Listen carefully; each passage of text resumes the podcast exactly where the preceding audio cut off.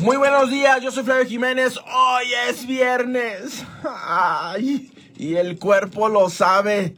Hoy toca, papá. Hoy, bueno, mira, a todos ustedes ya me tocó. Hoy es viernes y estamos completamente en vivo acá en la 1460 en Deportes Vegas. Un placer saludarles el día de hoy. Tenemos un gran, gran programa para todos ustedes porque no todo es billetes. Hay algo mucho más importante que los billetes y es la salud mental. Y vamos a estar hablando de eso el día de hoy. Porque miren, el día de ayer, 15 de octubre, se terminó la moratoria o la extensión que dio el gobernador aquí del estado de Nevada para que todas las personas que no pueden pagar su renta eh, se quedaran. Entonces, a partir de ayer, a muchos de ellos ya van a poder tramitar el desalojo y los van a correr. A muchos bancos ya van a poder también sacar a las personas que no han pagado las hipotecas. Mañana, mañana sábado en la tarde, por aquí por video en Facebook, voy a darles la página de internet donde ustedes pueden ir a aplicar para ver si les pueden ayudar todavía. Uh, también a los dueños de estas, de estas propiedades que les puedan ayudar con, con dinero y para que no lo saquen de la casa. Pero ya a partir de ayer empiezan los desalojos y se va a poner bueno. Ahora, eso es un tema de la próxima semana y empezar a hablar de, de, las repercusiones económicas que eso va a tener, las repercusiones que va a tener eso en real estate, ¿no? En bienes raíces. Pero yo me puse a pensar, ahorita, en plena pandemia, uh, el clima va a empezar a cambiar. Eh, y me puse a pensar que los chavos están tomando clases desde su casa, no están en la escuela ahora potencialmente los van a sacar de su casa. Van a quedarse homeless. Muchas familias. Se estima que son entre 170 y 200 mil familias que potencialmente pueden estar en la calle. Eh, los papás tienen desempleo. A algunos les está llegando dinero, a otros no les llegan, otros no están trabajando. Otros son turistas permanentes, no tienen papeles y no están calificando para los desempleo ni para estas ayudas y todo. La mamá me imagino que no puede dormir el papá menos. Y yo dije, bueno, ¿qué repercusiones tiene esto en la salud mental de las familias? Perdón, ¿qué repercusiones tiene esto en la mamá? ¿Qué repercusiones tiene esto en el papá? ¿Qué repercusiones tiene todo esto en los hijos? ¿Cómo se sentirá un joven, cómo se sentirá un niño sabiendo que los van a correr de su casa? ¿Cómo se sentirá la familia, los niños, los jóvenes, los adolescentes sabiendo que sus papás no están trabajando? ¿Qué sentirán ellos eh, desde, desde, un punto de vista uh, psicológico, desde un punto de vista eh, emocional? ¿Cómo les va a afectar? Pero sobre todo, sobre todo, ¿cómo pueden salir del atoradero? Y para eso está conmigo una invitada de lujo, ya tenía rato que no estaba aquí conmigo en cabina, la doctora Gisela de la Rosa. Doctora, buenos días, ¿cómo estás? Flavio, muy bien, muchas gracias por esas palabras y definitivamente tú lo has dicho, el problema ahorita, eh, el problema se está mostrando, las consecuencias del problema, con algo que en algún momento aquí en cabina habíamos tocado y es eh, la situación de los planes y de los proyectos de vida. La pandemia fue, es, ha sido un evento, un evento que no se veía venir, que no estábamos preparados, que no sabíamos y aún no sabemos hasta dónde nos va a llevar. Pero sí era, sí era previsible que tuviéramos consecuencias de acuerdo con lo que está pasando y con lo que se veía venir. Entonces, eh, muchas personas no tienen, no hacemos proyecto de vida, no hacemos plan para el día a día, mucho menos hacemos planes para mes a mes o tiempo más largo. Entonces, si en la familia nosotros tenemos un papá que es proveedor, trabajaba, daba las cosas, la mamá también, y llega el momento en que nos encerramos y toda esta situación emocional de tener que empezar a convivir con las personas, empezar a conocerlas, porque ahí ya eh, estamos en otra, en otra cotidianidad. Inicialmente nosotros tenemos una cotidianidad en la cual eh, salimos, nos vamos, nos conocemos unos días, nos saludamos en la noche, como sea, pero había unos espacios para dejar de vernos. Entonces ahora nosotros estamos encontrando que esta nueva cotidianidad desfiguró toda la el imaginario tranquilo que los seres humanos teníamos. Y ese padre proveedor se ve de pronto desprovisto de toda circunstancia para poder proteger a su familia, la madre también. ¿Cuáles son las consecuencias?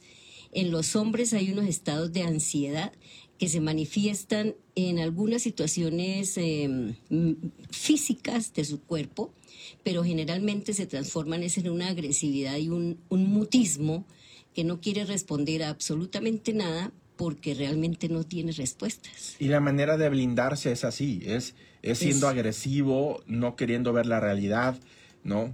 Eh, esa es la manera que, el mecanismo de defensa que tiene el, hombre. El, hombre. el hombre tiene ese mecanismo y lo torna en agresividad y en ataque físico a las personas que de alguna manera tienen o tienen relación con él o dependen de él. Es el caso de la familia, cuando la mujer es la que le dice y de pronto el primer día le dice, el primer mes, ¿qué vamos a hacer? Y él espere que esto va a pasar y el segundo mes espere que esto va a pasar al tercer mes, ya no se agreden los dos, física y verbalmente, y entonces viene la escalada de violencia que ha provocado que el fenómeno este de violencia intrafamiliar se vea eh, ya muy ampliamente en el panorama. Dos cosas pasaron eh, muy, ah, muy, muy palpables en la pandemia a nivel familiar. Una, aumentaron los divorcios. Los divorcios, sí. Dos, un montón de embarazos, ¿no? Sí, también. Este, pero ahora, desde el punto de vista de, la mamá, la mamá que por lo general, ya bueno, aquí en esta sociedad ya también aporta, ya también trabaja, ya también ayuda, pero por lo general la mamá es la que cuida los pollitos, la mamá es la que está ahí, ¿no? asegurándose que, que, que, la casa esté bien, que la casa esté sólida, que la casa sea unida. ¿Cómo les repercute ahorita, doctora? Entonces, es una situación igualmente difícil. Ya decíamos, el hombre se convierte en el agresivo y en el agresor y empieza a maltratar a toda la familia. Y la mujer se va replegando, replegando y entonces entra en estados. Uno de los puntos que más ha afectado a las mujeres es la depresión. Por muchas razones, porque no puede hacer nada frente a este, a este problema, ni siquiera aportar ese cobijo que tú mencionas, ese, ese, ese rap, ese, ese cobijar a sus hijos, ese apapachar, porque no tiene el ánimo, no tiene las condiciones y entonces está viendo que su posición, su trabajo en la familia se va quedando atrás. A uno le duele diariamente ver cómo las personas están quejándose y están sufriendo solas en sus casas de algo que se ha querido minimizar, que no, que la pandemia no es tanto, que el coronavirus no es tanto, y es mucho, es mucho más que eso, porque no es solamente a las personas a las que las afecta el virus en sí, que les va a dar una situación física, biológica que los transforma, pero emocionalmente nosotros encontramos mujeres en estados de depresión muy, muy alteradas, en estados agresivos con sus niños también. He visto mamás que están maltratando a sus niños de una manera que uno no cree posible. Si el niño está diciendo mamá, mamá, lo, tuve que presenciar, mamá, mamá, eh, la está llamando y ella no entiende ese llamado, sino que lo tira, lo empuja y lo violenta y el niño cae al piso buscando un tetero y se golpea. La mamá pensó hacer eso, no creo que haya pensado maltratar a su hijo, pero las reacciones momentáneas son esas porque no hay cómo atender. Y es todo consecuencia de lo que estamos viviendo. Sí. Ahora, desde el punto de vista niño, desde el punto de vista adolescente, desde el punto de vista eh, de hijo o de hija todavía, me estoy dando cuenta de todo eso. Me estoy dando cuenta que mi papá está de malas todo el tiempo. Mi mamá está deprimida o de malas. No lo alcanzo a entender no entiendo por qué tengo que estar encerrado tanto tiempo. No entiendo por qué mis papás no van a trabajar. No entiendo por qué me tengo que enfrentar. A partir de ayer, 15 de octubre, me tengo que enfrentar al desalojo, a que me van a correr de mi casa. Eh, no entiendo todo eso desde el punto de vista de niño, de niña, de adolescente. ¿Cómo se mira ese panorama? Eh, bien grave porque el niño, igual que el papá y la mamá, se tornan agresivos, se tornan eh, depresivos y además de eso, como no tenemos la buena costumbre de hablar con nuestros hijos y contarles lo que está pasando, sino que los dejamos que... Pero ¿por qué involucrarlos? Tienen que saber, tienen ¿qué, que les digo? ¿Qué les digo? A ver, no tengo trabajo, no sé cómo vamos a comer la próxima semana, no he pagado la renta de la casa por los últimos seis meses, siete meses, me van a correr, yo creo ya en cualquier rato, no tenemos en dónde vivir, no sabemos qué hacer. ¿Para qué decirle eso a los niños? El niño lo está sintiendo, el niño lo está viendo, el niño le está viviendo y desconfía de sus papás. A veces los mira con... Yo, yo no sé si, si es que uno es muy dado a, ver expresiones corporales y, visuales que otros no ven, pero los niños miran con esa de, solicitar una respuesta a sus padres, de ver qué está pasando y ellos logran entender a veces lo que, lo que se viene. Y súmale a esto que el momento de inmigración también es grave. Entonces estos niños no saben si su papá se va a quedar, si su mamá está aquí, si se van a tener que ir, se van a quedar en la calle. Hay que hablarlo, hay que hablarlo y hay ¿Qué que efectos tiene? ¿Qué efectos tiene eso en los en los niños? Inseguridad total para toda la vida, una sensación para toda la vida. Para toda la vida porque en este momento no hay quien le brinde la mano a él. Los protectores del niño, los salvadores del menor siempre seremos los adultos y los adultos somos los que estamos dando el ejemplo, los que estamos dando la fortaleza, los que estamos fortaleciendo ese hogar. Cuando el niño ve que esos pilares se están desbaratando, el niño siente esa sensación de abandono hacia la vida, no que papá se vaya, sino que el papá no puede más con ellos, no que la mamá se vaya, sino que ella se ha abandonado a este problema que la tiene sin una sola alternativa a la vista. ¿Hay empleos? No, no hay hay posibilidades de trabajar, no hay. son más las posibilidades de perderlo todo que de conseguir algo. Este panorama de verdad, de verdad que nos va a traer unas consecuencias sociales muy grandes. ¿Cuáles? Dime. Eh, en la, en la, Dime cuáles consecuencias el desarrollo, por ejemplo, la falta de empleo, el no tener que comprar y el no tener dónde vivir, vamos a tener personas que van a estar en la calle, como tú le decías al comienzo, aguantando frío y sufriendo las consecuencias de esto. ¿Quién tiene en este momento dinero para obtener otra renta si no ha podido pagar siete meses de renta en donde estaba? No lo tiene. Pero esas son las consecuencias lógicas. Económicas, económicas. Yo estoy, yo estoy pensando en que me digas cuáles son las consecuencias acá arriba. Pues porque acá arriba es importante. Hay un cortocircuito, podríamos llamarlo así, y va a haber una subida muy alta a todo lo que tiene que ver con las enfermedades mentales, con la depresión, la ansiedad y especialmente con el suicidio y los homicidios. no me digas eso. Esas son tasas que se han visto en muchas partes. hay familias, hay hombres, mujeres que están matando a sus hijos porque no saben qué hacer con ellos y después se suicidan. Esto es algo que nosotros tenemos que prevenir. En este momento hay que hablar mucho con las personas, hay que buscar, hay que mirar la manera de estar hablando con las personas, ofreciendo, protegiendo, buscando ayudas donde sea. En estos momentos anteriores se vio mucho la ayuda y la solidaridad en términos de comida, de alimentación y abastecimiento. Pero ¿quién recibe a una familia con tres hijos en una casa? Quién va a proveer esos espacios y el Estado ya no va a crear las carpas de protección que creó cuando fue la pandemia del virus, porque el virus era una cosa que no tenía contención, tenía que hacerse. La pobreza no le importa a nadie, la pobreza es algo que si se extiende la van dejando avanzar y después vienen los otros comportamientos. Vamos a encontrar personas que van a tener eh, la esquizofrenia, a veces se dispara con un con un evento traumático como este en personas entre los 25 y los 40 años, hay un problema bien grande también y es que los adolescentes o los adultos, los preadultos, adultos jóvenes entre los 18 y los 25 son personas que no están encontrando qué hacer ni respuestas hacia su futuro. Eso te iba a preguntar, ¿qué pasa con los no tan niños pero no los no tan, viejos? viejos? ¿Qué pasa con los que tienen los teenagers? ¿Qué pasa los que tienen ya este, 13, 14, 15, 18 años. ¿Qué pasa con ellos? ¿Cuál ¿Qué es lo que están pensando ahorita ellos? En sus cabezas ellos tienen un sinfín de preguntas eh, y están increíblemente, la palabra puede que suene repetitiva, pero en todos los estadios de la, de la, de la,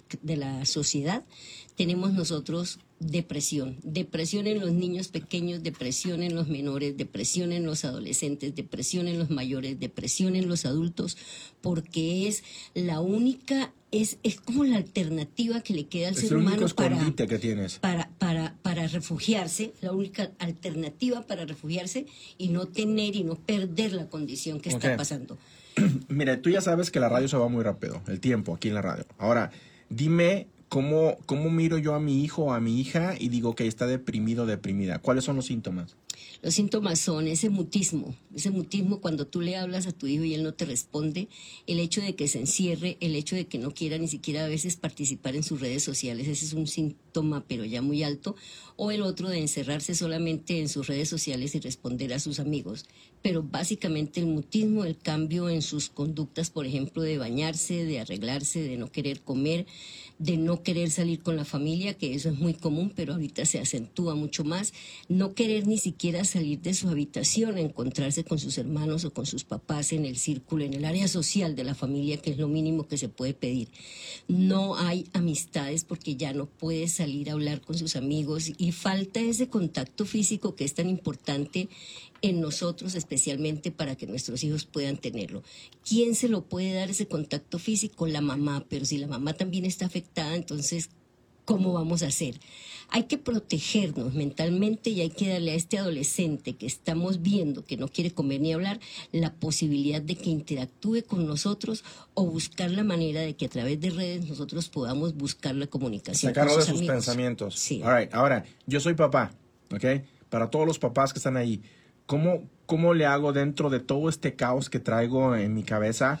¿Cómo le hago para saber que estoy deprimido? Es bien difícil, sobre todo en los hombres, eh, admitirlo. La depresión para el hombre también existe. ¿Qué es lo que hace el hombre? Lo que decíamos al comienzo, eh, ponerse agresivo. Sí, entonces cuando el hombre vea. Estoy deprimido, Gisela. No. Yo estoy deprimido, pero yo siempre estoy de malas. Ah, no, es que tú sí ya no tienes arreglo en eso. Oh, eso oh. sí, ya, ya, uno sabe que no, eso no es. Eso no es por ahí. De, ti no hablemos, de ti no hablemos porque eso no es.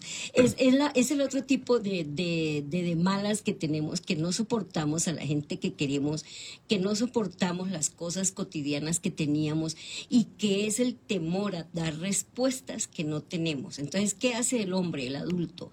O se esconde en su casa y no sale o se sale de su casa y no se avergüenza, para dónde ¿eh? se va. Mucha vergüenza. Es mucha vergüenza. Mucha vergüenza.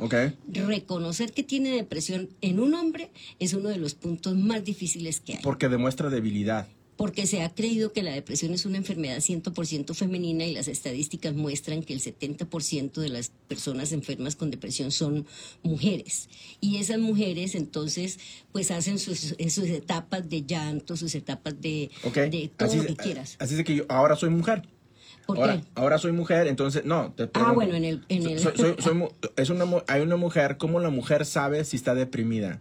Uy, es, ese sí es come mucho. Es más fácil. O come mucho o no come o duerme. Es que la, depresión se manifiesta en varias maneras. O duerme mucho. ¿Es más fácil para una mujer saber si está deprimida? Sí, sí, pero también es más difícil reconocerlo porque no se quiere aceptar. Entonces dice, no, es que estoy cansada. Y los hijos van a encontrar una mamá que se vuelve, según ellos, perezosa, que no los atiende, que no los escucha. Y es una mamá que está enferma. Es una mamá que no quiere cocinar para sus hijos. Es una mamá que no quiere arreglarse ella misma. Uno de los detalles más más dicientes es la falta de interés por su, por su higiene personal, por su presentación personal y por su arreglo personal. Es lo que yo creo que más define en el hombre, no tanto en el hombre como estamos acostumbrados a verlo con su camiseta y jeans o shorts. No es tan tan importante, o no es el signo evidente que necesitamos, pero en la mujer sí es evidente porque nosotras siempre tenemos el punto de estar bien presentadas y cuando la mujer no lo hace, no quiere, cuando la mujer no quiere hablar con nadie, ni por teléfono ni en persona, cuando se niega a reconocer que tiene amigas y que tiene personas que las puede ayudar y a todas las va cortando, cuando la mujer dice, es que ese grupo de amigas me están criticando, es que esa amiga mía no es así, no tiene envidia, yo no le vuelvo a hablar. Víboras. Eh, todas son unas víboras. Entonces, eso que está diciendo, que yo me siento totalmente desprotegida del ambiente y tengo que retirarme de todas mis amistades y es el peor error que se hace. Alright, mira, tenemos varios comentarios aquí. Déjame ver si puedo leer alguno para ti. Miguel García dice, es tan abrumador el impacto en la salud mental que esto tendrá secuelas e implicaciones de mediano y largo plazo en nuestra vida emocional. Totalmente. Nos dice, a Salvador, deja ver qué dice, la ayuda del gobierno no es gratis, nos la cobran a todos en forma de inflación, después que se consiguieron su objetivo, les... Uh, de reelegirse, enfócate en, en progresar y no esperar nada de los políticos. Eso es. Eh, eh ok. Pero es, bueno, hay que Miguel Ortiz dice, escuchar esa señora uh, deprime más, habla de bienes y raíces. Ok. Ah, espérame, Miguel, espérate, espérate. Tenemos un problema, hay que atacarlo. Ah, se está trastocando a nuestra cotidianidad y son muchos acontecimientos a la vez muy difícil de, de digerir. Es que están pasando muchas Eh, cosas. Hay, muchas cosas y hay muchas situaciones diferentes. Hay muchos padres y muchos hombres que nos escuchan a nosotras y familias que tienen un, una mediana, una mediana claridad frente a su futuro económico. Pero al otro lado están todas las otras personas que, como decíamos al comienzo, no tienen eh, un sustento económico ni un sustento emocional que los albergue y esas son las personas de las que estamos hablando. Nosotros, eh, Flavio todos los días aquí da eh, son charlas de motivación frente a las inversiones, a su casa, a lo que queremos hacer, pero es una sana preocupación pensar en los individuos que tienen ese, ese, ese, ese talante de estar bien, pero que no reconozcan que hay otras personas que están mal. A mí me duele, te decía al comienzo, me duele que el líder de nuestra nación no reconozca que hay 200, 200 o más miles de personas que han muerto, que él le tocó en suerte... Eh, no voy a decir no morirse, pero sí un tratamiento que no, al que no tenemos Acceso. acceso. las personas normales como él, y que haya tantas personas que digan que este problema no existe y que no hay personas que están sufriendo necesidades grandes. Ahora, ¿cómo salimos de esto? Y ya le aventamos 22 minutos al problema. Ahora, ¿cómo salimos de esta? Vamos a cerrar bien, vamos a cerrar con Positivamente. una positivamente. ¿Cómo salimos de esto? ¿Cómo el papá sale de esta de esta vergonzosa situación, si se puede llamar así? ¿Cómo la mamá sale de, de, estar ahí deprimida y toda fodonga? ¿Cómo los papás le ayudamos a los hijos a sacarlos de, de esa depresión? cómo enfrentar psicológicamente lo que se nos viene, el desempleo, la falta de dinero, la falta de, recursos, la falta de vivienda, van a correr, te digo, a 170, Sí, 200 mil personas de sus casas ah, en los próximos días. ¿Cómo le hacemos para enfrentar eso? Eh, es bien difícil porque esto hay que trabajarlo eh, holísticamente, hay que trabajar muchos puntos, hay que trabajar muchos escenarios para poder sacar a las personas. Cuando se habla de la, de la vivienda y la economía es el sustento y la parte más importante de nuestra situación ahora, pero hay que acudir también a profesionales en el área de la, de la salud mental, el Estado no provee muchas, pero sí hay, sí hay sitios donde podemos ir, acudir a grupos de apoyo y sobre todo no se encierren y no se queden callados y no se escondan. Hablen con las personas que les pueden ayudar, busquen ayuda. Las iglesias son un mecanismo que a mí me parece que es muy, muy aceptado en este momento para conversar y buscar la ayuda necesaria. Y para las personas que como un, algunas tienen toda su calidad de vida resuelta, piensen en ello, ellos cómo van a poder vincularse a programas de apoyo al necesitado, de apoyo a la, a la persona que Ahora, ha sido desalojada. Déjate digo, eh, ¿qué tan malo es depender? ¿Qué tan malo es depender de que otros te ayuden, que otros hagan, que otros te solucionen, que el gobierno se meta, que la iglesia se meta, que mi familia se meta, que la comunidad se meta, que la comunidad y que toda la gente me resuelva este problema? genera una situación de dependencia negativa y humillante muchas veces humillante porque uno no quiere que nadie le dé y uno y como familia y si la persona tiene un mínimo de dignidad diría yo no le voy a pedir a nadie ni tengo por qué rogarle a nadie pero la dependencia sí hace que nosotros actuemos con estas organizaciones no todas son lo mejor no todas le van a dar a uno lo que pide pero aquí yo creo y soy no soy tan pesimista en el sentido de que no lo vamos a lograr. Tenemos unas- una comunidad en Las Vegas que a pesar de que es muy cerrada, también es muy solidaria. Entonces, busquemos las ayudas necesarias. No es dependencia pedir ayuda, la verdad no, no creo que sea dependencia en este momento, sino es una necesidad. Eh, tanto de la persona que la tiene como de la persona que lo puede brindar. No nos, de- no nos neguemos a ayudar a nadie y pensemos que la única posibilidad es en este momento buscar un líder que nos represente y que pueda llegar a organizar los políticos A ver, estos que mira, alguien comentaba. Tenemos varias llamadas, acá vamos a entrar a, a una. Buenos días, ¿cómo estás? Que no la chingue. Oh my God. Después te cuento la anécdota esa. Tú no te la sabes. Este, bueno, ahora ya está, ya estamos, ya estamos. otro- Vamos a otra llamada. Nosotros reír, güey. No, hombre. Pero es no. que cuando uno oye eso, ¿qué más va a decir? es la misma. Entonces, mira, Eh, después te cuento esa anécdota. Entonces, para salir en, en un buen son, ¿no? Para salir en un buen tenor. Eh, ¿qué, ¿Qué es lo primero que tiene que hacer una persona? Yo, yo siempre he defendido, doctora, siempre he defendido que una de las cosas más bonitas, más bonitas que puede tener una persona es saber en dónde está parado. ¿no? Sí. Ni quitarle ni ponerle. Esta es mi realidad. Este, este, es- este, este soy yo, esto es lo que tengo, esto es lo que hay. ¿No? Lo que decía mi abuela, lo que tiene la olla saca la cuchara. ¿No? Esto es lo que hay, aquí estoy. Ahora, es muy difícil para muchas personas plantarse en su realidad y decir, ok, es muy difícil porque no la queremos aceptar, porque creemos, ah, muchos la escudan en la fe, tengo fe que todo va a cambiar. Pero pues la fe es, es ok, también échate la mano tú, echa- haz algo, ¿no? A- a- muévete, actívate. Ahora, si, si yo me planto en mi realidad y mi realidad ahorita es, no tengo trabajo, se acabó el desempleo, me van a correr, tengo una familia que mantener, ¿se vale decir que hay que tomar decisiones extremas? Sí, totalmente. All right. Y una decisión extrema, potencialmente dolorosa, dolorosa, porque me pasó eso ayer eh, en, en- en una plática que estaba yo escuchando sin querer, estaba yo leyendo una cosa y con la oreja escuchando, estaba yo de metiche, pues, ¿no? En una, en una plática. Y la señora que estaba ahí dijo, no, pues dile a la Lupe, ¿no? A la Lupe. Dile a la Lupe que mande, que se vaya ella a su país con todos sus niños allá y que es más fácil que el hombre se acomode aquí, que busque un refugio y, y que se ponga a trabajar y cuando ya se arregle todo esto que se los vuelva a traer. Mira, es una solución, sí, que puede ser, pero el hecho de separar los hijos de los papás y de la familia no ayuda en nada. El hecho de irnos para nuestro país ahora, el de ustedes, el mexicano que es tan cerca, no ayuda en nada porque México está en unas condiciones que pueden ser iguales o peores que las nuestras. La situación es, es aquí, es como dicen, agarre el toro por los cuernos y plántese en el sitio y miremos a ver qué vamos a hacer.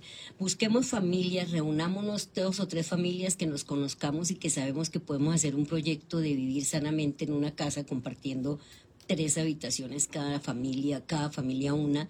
Eh, hagamos un presupuesto con lo poco que tenemos o con la ayuda que recibimos y compartámoslo pero unámonos con esas personas cercanas que tenemos para poder hacer esto. Pero mandar y desbaratar familias y desmembrar los miembros, eh, perdón, desmembrar las personas que integran la familia, mandándolas a diferentes sitios, no es la solución porque es un abandono por parte del Estado, un abandono por parte de la sociedad, pero el abandono mayor es el abandono de los padres hacia sus hijos y ese es el que más se siente porque es el abandono de sentir que su protección, que su nidito, que su, que su, nido se está desbaratando y a dónde voy a llegar.